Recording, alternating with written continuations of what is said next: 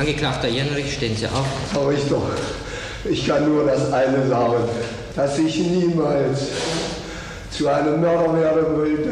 Und ich kann mich auch erinnern, dass die Panzer den breiten Weg lang fuhren und wir aus dem Fenster guckten, dass ich abgehauen sind, weil wir Angst hatten vor dem Panther. Ein halber Tag Freiheit. Der Volksaufstand am 17. Juni 53 in der DDR. Hallo, wir sind Pierre Gemlich und Björn Menzel. Und wir sind Reporter bei MDR aktuell. Und das ist nun schon die letzte Folge unserer vierteiligen Podcast-Serie über den 17. Juni 1953.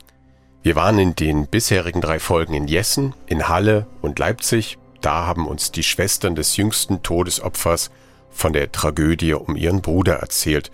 Und wir sind auf die Spur der berühmten Bilder vom Volksaufstand in Halle gegangen. Für diesen Podcast nun fahren wir nach Magdeburg. Heute die Landeshauptstadt von Sachsen-Anhalt. Denn dort findet vor 70 Jahren im Anschluss an den Volksaufstand ein grauenvoller Schauprozess statt, der für einen einfachen Gärtner mit dem Tod durch die Guillotine endet. Wir möchten wissen, wie und warum es dazu kommen konnte.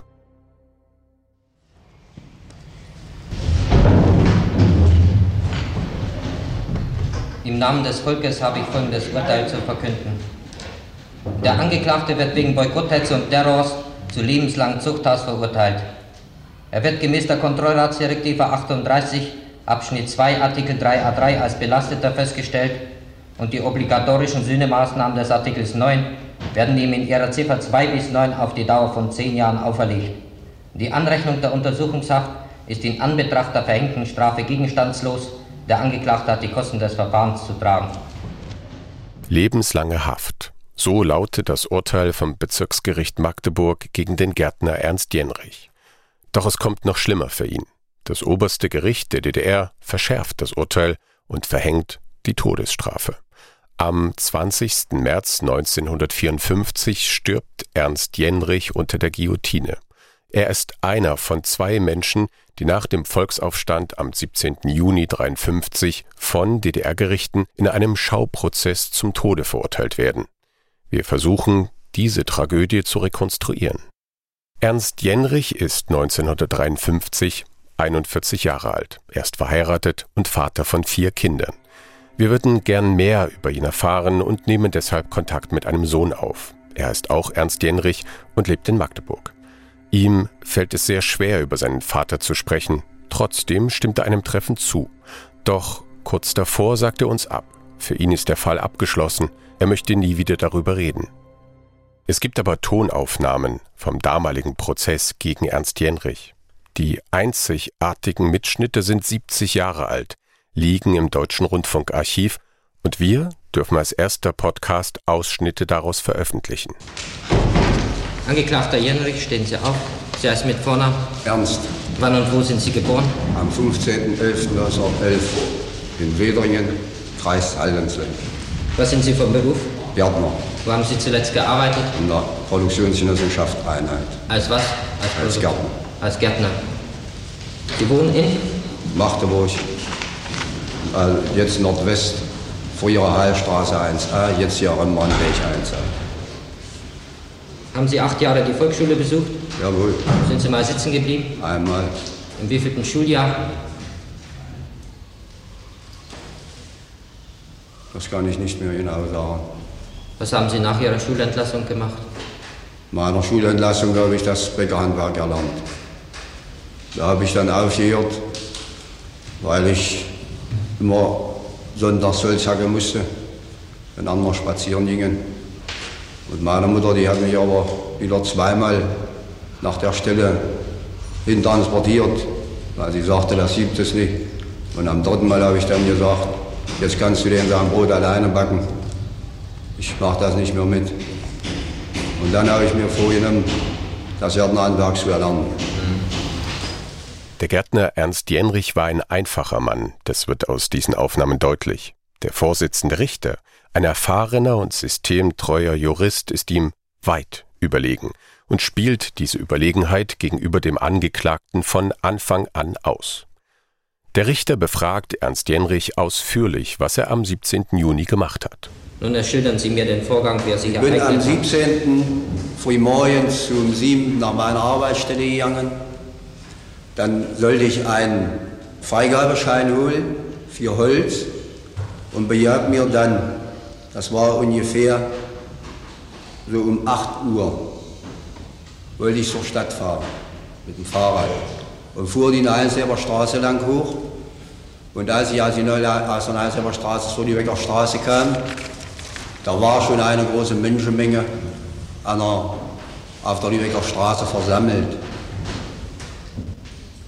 Und ich fuhr, wollte nochmal zur Gärtnerei fahren. Darauf war schon mein Sohn an der Stelle. Ja, wo kam denn der plötzlich her? Der arbeitet auch in der Genossenschaft und der war schon in der Gärtnerei. Vielleicht ist er schon zu um sieben da hingefahren und da war vielleicht schon die randalierende Menge da. Mit der randalierenden Menge meint Ernst Jenrich offenbar die Menschen, die in Magdeburg an diesem Tag auf die Straße gehen und demonstrieren. Der Morgen des 17. Juni verläuft hier ähnlich wie in vielen anderen Orten in der DDR. Für diesen Podcast haben wir schon nach Leipzig, nach Halle und Jessen geschaut. Um von der Stimmung in Magdeburg mehr zu erfahren, treffen wir zwei Männer, die damals beim Aufstand in der Innenstadt mit dabei sind. Manfred Clemens ist einer von ihnen und sagt unserem Treffen sofort zu. Er ist damals 15 Jahre alt und hat ein phänomenales Gedächtnis für Zahlen und Ereignisse, sagt er selber von sich. Es war erstmal ein wunderschöner Tag. Die Sonne schien, ich trug kurze Hose, weiß ich noch, und ähm, habe die Ereignisse gesehen gegenüber in dem Schwermaschinenbaubetrieb. Dort war ein großer Turm. Da waren die Leute beschäftigt, einen riesengroßen roten Stern vom Dach zu holen. So, der war in der Nacht immer beleuchtet und drehte sich dann und so weiter. Also das war so eine, naja, äh, sowjetische Befürwortung wurde abgemacht und lag unten und ich bin auch, da bin ich rangegangen und habe mir zwei Glühbirnen rausgeschraubt, ja. Die Stimmung war schon aufgeheizt unheimlich. Die formierten sich, die Leute, die kamen in Arbeitsklamotten alle aus ihren Werkstätten raus, sammelten sich um so ein, an diesem Turm jetzt, wo der Stern runterkam, du können Sie vorstellen, Beifall und was weiß ich, Hurra-Rufe und so weiter. Und dann traten da ein paar Funktionäre auf die wollten das beschwichtigen. Und diese Funktionäre haben sie in der Garage eingesperrt und zugesperrt.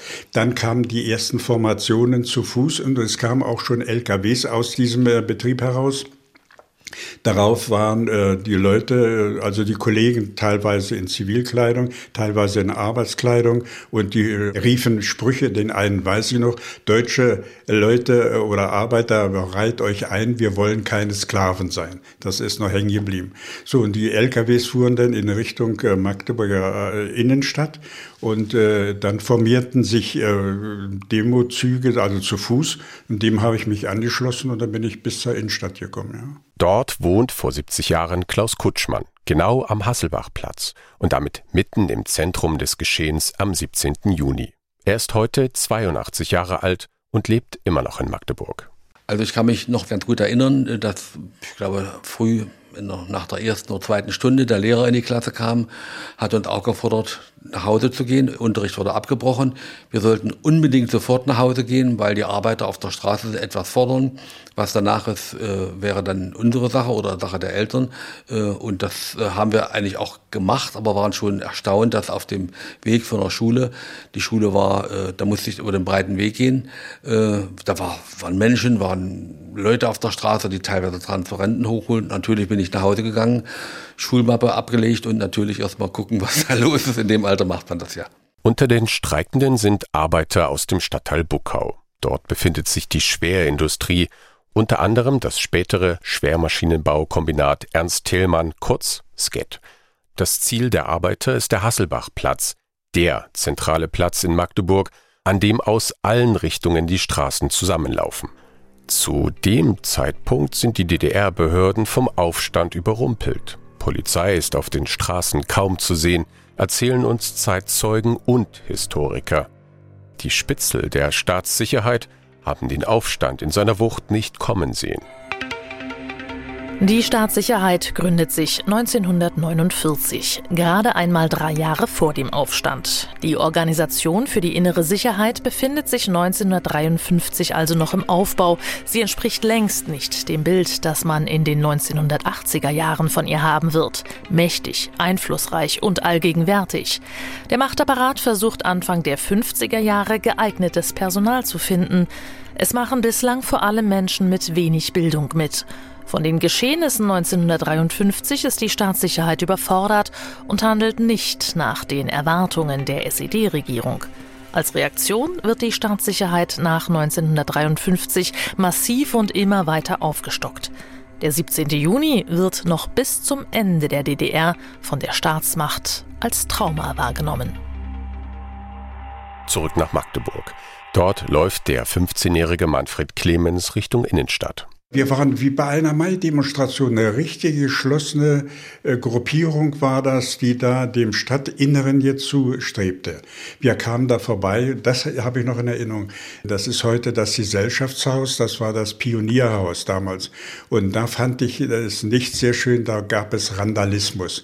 Da wurden aus den Fenstern Musikinstrumente geworfen und sowas alles. Aber auch und immer wieder Stalin-Bilder, die überall da umherhingen, die wurden auf die Straße Straße dann geworfen. Da gingen wir vorbei bis in das äh, Stadtinnere, der Hasselbachplatz bei uns, das ist das Zentrum. Von dort ging es durch die Hallische Straße in Richt Polizeipräsidium und dann war der, äh, die äh, Bezirksgericht war und dahinter war die JVA und da habe ich mich dann da eingefunden. Ja. Hier versuchen die Demonstranten, wie in anderen Städten auch, die Gefangenen zu befreien. Der Direktor des Magdeburger Stadtarchivs berichtet uns bei einem Treffen von noch weiteren Forderungen. Professor Christoph Volkmar erzählt. Es wurde vor allen Dingen eine Rücknahme der Normerhöhung durch die SED gefordert, also im Grunde eine ganz klassische Arbeitgeber-Arbeitnehmer-Auseinandersetzung, die hier stattfand. Und die politischen Forderungen, die werden dann im Laufe des Tages aufgesattelt, als plötzlich deutlich wird, hier geht vielleicht etwas. Magdeburg war ja eine Hochburg der Industriearbeiterstadt. Diese Stadt hatte eben äh, diese auch gewerkschaftlich organisierte zumindest in der Geschichte, in der Tradition her selbst sehr selbstbewusste Arbeiterschaft. Ich glaube, die hat diesen Aufstand getragen.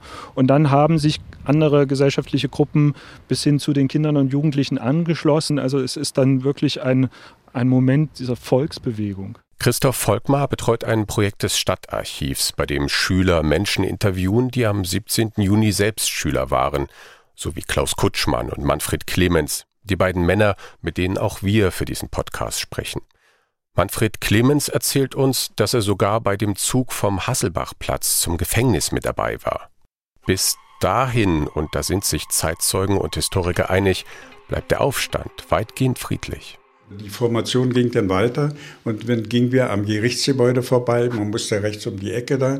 Und dann waren wir in einer sehr engen äh, Gasse, war das.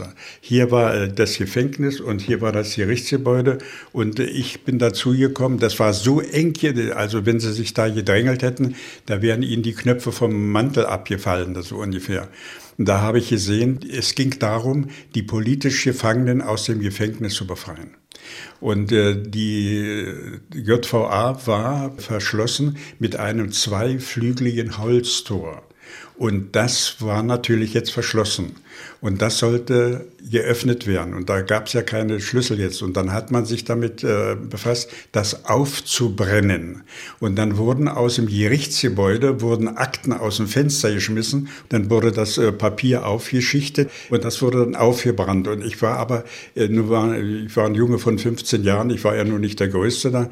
Ich habe nicht alles gesehen. Und bloß ich hörte dann, dass es auf ist. Und dann fielen aber auch immer auch Schüsse. In diesem Gewühl ist Ernst Jenrich mit dabei. Das bestätigt er am Gerichtsprozess. Einige der Schüsse, von denen Manfred Clemens erzählt, werden Ernst Jenrich später zum Verhängnis. Denn bei diesen Schüssen kommen insgesamt drei Menschen ums Leben. Ein Mitarbeiter der Staatssicherheit und zwei Volkspolizisten. Ernst Jenrich wird vorgeworfen, einen der Volkspolizisten getötet zu haben. Wir kommen gleich auf den Gerichtsprozess zurück. Doch erst einmal erleben sowohl Ernst Jenrich als auch unser Zeitzeuge Manfred Clemens, wie der Aufstand am Magdeburger Gefängnis niedergeschlagen wird. Die Russen kommen. Und dann sind LKWs gekommen mit aufgesetzter Infanterie. Und die haben sich dann eine Gasse durch unsere enge Menschentraube da gebahnt. Und die wollten zu dem Tor, dass da also keiner jetzt rein kann, um da die Leute zu befreien. Und dann auf einmal flog eine Offiziersmütze durch den, und dann russische Stahlhelme und so. Und kurz danach, ich kenne die Zeitabstände jetzt nicht, tauchten Panzer auf vor den Russen. Und der russische Panzer, der fuhr direkt aber ne, Verhalten in diese Menschenmasse rein. So. Und, und dem, können Sie sich vorstellen, wie wir alle zur Seite äh, gedrängt wurden und so weiter. Klaus Kutschmann erlebt ein paar hundert Meter weiter, wie die sowjetischen Panzer den Aufstand beenden. Und an der Ecke stand ein Laternenpfahl. Der Panzer hat das rumrap und die natürlich umgefahren. Und auch die Laterne, da strömte dann Gas raus. Und äh, irgendjemand hat dann da was Zigarette oder irgendwie Feuer hingeworfen und dann entzündet sich das. Dann eine riesige Stichflamme durch das Gas entzündet hervorkam. Und das war dann schon so mehr abnehmende, fröhliche Stimmung. Und ich kann mich auch erinnern, dass der, die Panzer einen breiten Weg lang fuhren und äh, wir aus dem Fenster guckten, durch abgehauen sind, weil wir Angst hatten vor dem Panzer. Und da hielt auch an der Ecke direkt Keplerstraße, Ecke weiter welche im Panzer und Luke war offen, Kommandant offenbar oder weiß ich nicht, wer da rausguckte. Und der zog aus seiner Pistole und schoss auch auf uns und hat niemanden getroffen, hat das Haus getroffen. Und lange Zeit nach dem 17. Juni war noch der Einschuss durch die Pistole äh, zu sehen. Auch der Gärtner Ernst Jenrich geht nach Hause und wird einen Tag später verhaftet. Er soll, und das ist wichtig, durch ein Fenster zwei der Schüsse am Gefängnis in Magdeburg abgegeben haben und damit einen Volkspolizisten getötet haben.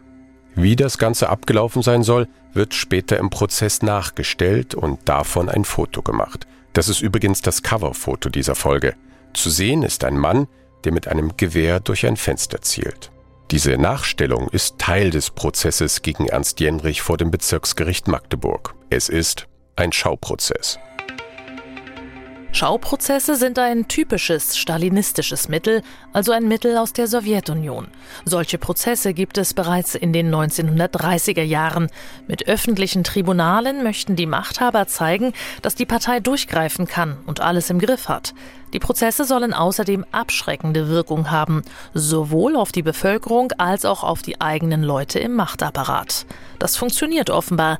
Historiker schätzen ein, dass Schauprozesse wie der gegen Ernst Jenrich mit dafür verantwortlich sind, dass es in der DDR zwischen 1953 und 1989 zu keinem weiteren Aufstand kommt. Rund um den 17. Juni gibt es zahlreiche weitere Prozesse. Die meisten werden aber nicht öffentlich geführt. Es werden Zeugen befragt, Angeklagte dürfen sich äußern und haben Verteidiger. Das entspricht formal anderen Prozessen. Bei Schauprozessen stehen aber von vornherein Urteil und Strafe fest.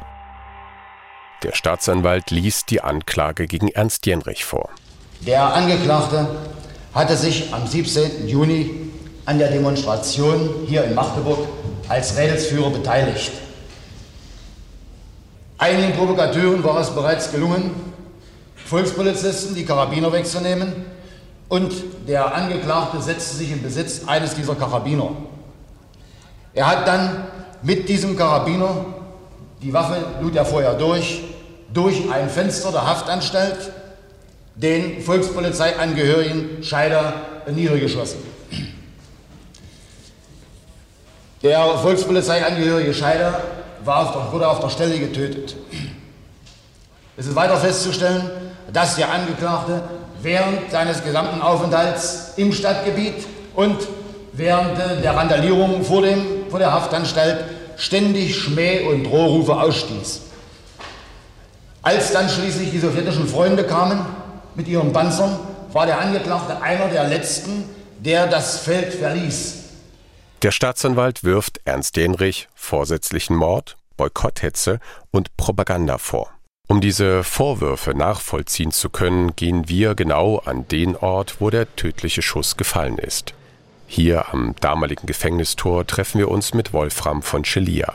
Der Historiker arbeitet in Sachsen-Anhalt zur Aufarbeitung der SED-Diktatur und kann uns genauer erklären, was Ernst Jenrich am 17. Juni vor der Haftanstalt gemacht hat. Und dort hat er eben gesehen, dass dort auch Gewalt angewandt wurde, hat gesehen, dass ein Jugendlicher oder Heranwachsender eben einen Karabiner, also eine Art Gewehr, äh, in der Hand hatte, hat ihm das Gewehr abgenommen. Er hat gemerkt, dass das Gewehr noch geladen war, hat entsprechend äh, das Entladen, indem er Schüsse in die Luft abgegeben hat und hat dann den Karabiner äh, zerbrochen, um ihn so unbrauchbar zu machen. Es sind ja auch einzelne Schüsse aus den Fenstern abgegeben worden von eben auch Demonstranten, die ja eben die Waffen der Volkspolizisten in der Hand hatten. Äh, und da konnte man natürlich erst recht nicht wissen, von wer ist der Urheber der Schüsse, schießt die Volkspolizei, schießt ein Demonstrant. Da ist natürlich eine gewisse äh, Unübersichtlichkeit. Trotzdem legt sich die Staatsmacht sehr schnell fest. Ernst Jenrich muss einer der Täter sein, der einen tödlichen Schuss abgegeben hat. Ja, man hat eben die Aussage eines anderen Volkspolizisten gehabt, der dann ihn identifiziert hat. Und dann wurde er eben, weil man einen Schuldigen brauchte, ähm, ist er eben als, ein, als der Schuldige identifiziert worden. Und man konnte natürlich ihm an, am Karabiner auch seine Fingerabdrücke nachweisen, weil er ihn hier auch in der Hand gehabt hatte. Und das war natürlich ein gefundenes Fressen, aus dem man dann so eine Geschichte konstruieren konnte. Und man wollte natürlich zur Abschreckung eben auch ein möglichst hartes Urteil fällen gegen die, die Aufständischen des 17. Juni, vor allem wenn ein Volkspolizist zu Tode gekommen ist, um eben auch so künftigen Fällen vorzubeugen. Ernst Jenrich bekommt im Prozess, der nur einen Tag lang dauert, das letzte Wort. Er versucht, sich zu verteidigen. Seine Stimme klingt verzweifelt. Und ich war auch niemals gewillt, Werkzeug dieser Menschen zu werden, oder Werkzeug der Provokateure vom Westen, noch zumeist von Menschen, die versuchen, den Arbeiter auszubeuten.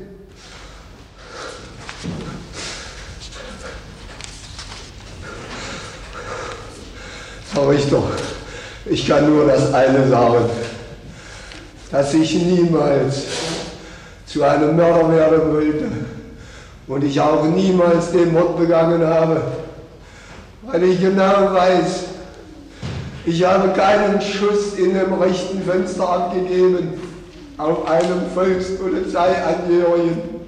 Noch am selben Tag verurteilt der Richter Ernst Jenrich zu lebenslanger Haft.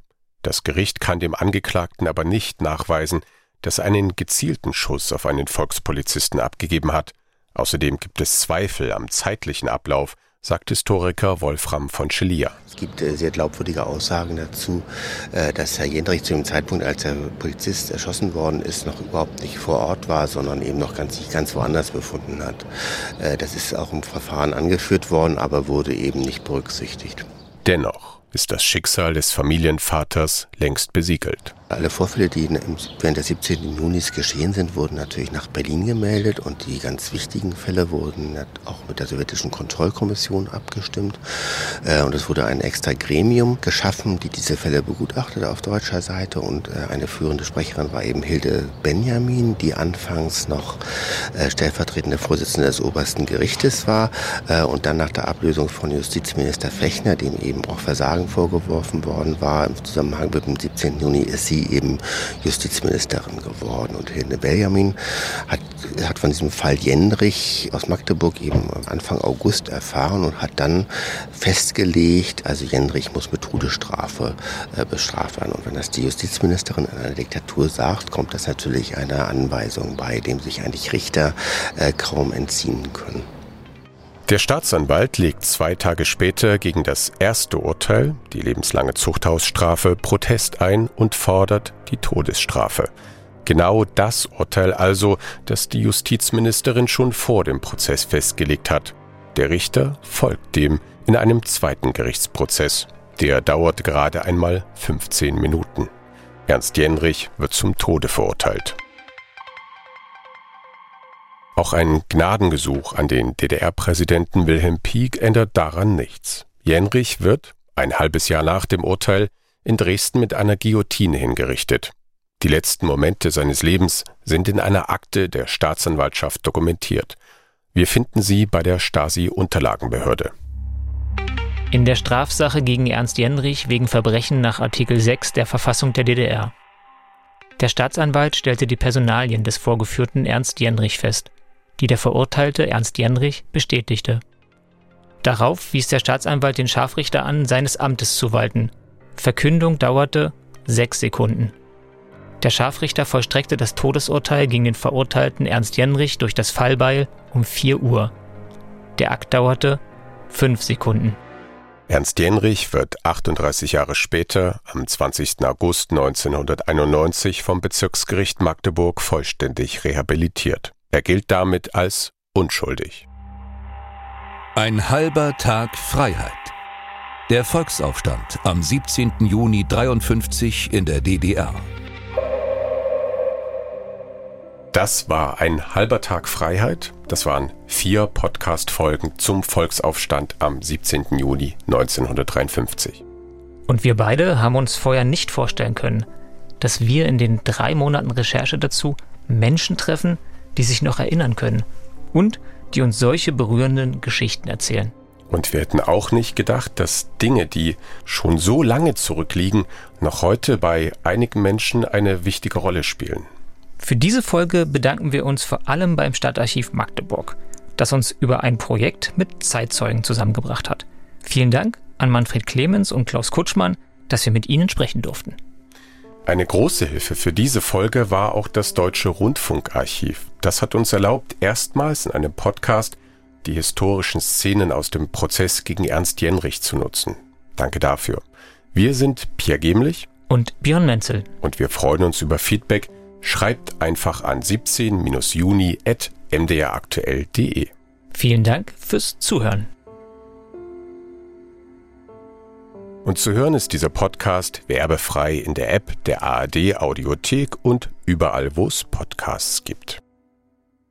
Zum Abschluss möchten wir euch noch den Podcast Was tun, Herr General empfehlen. Unser Kollege Tim Deisinger, der spricht mit dem ehemaligen NATO-General Erhard Bühler über den Krieg in der Ukraine. Und dabei beschäftigt sie immer wieder die Frage, was ist Strategie, was Taktik und was ist Kriegspropaganda? Was tun, Herr General, gibt es in der ARD Audiothek und überall, wo es Podcasts gibt. Ein halber Tag Freiheit ist ein Podcast von MDR aktuell. Recherche, Skripte und Produktion Björn Menzel und Pierre Gemlich. Redaktion Maja Gunkel. Idee Mike Herdigen Simonsen. Postproduktion Mario Nikolaus.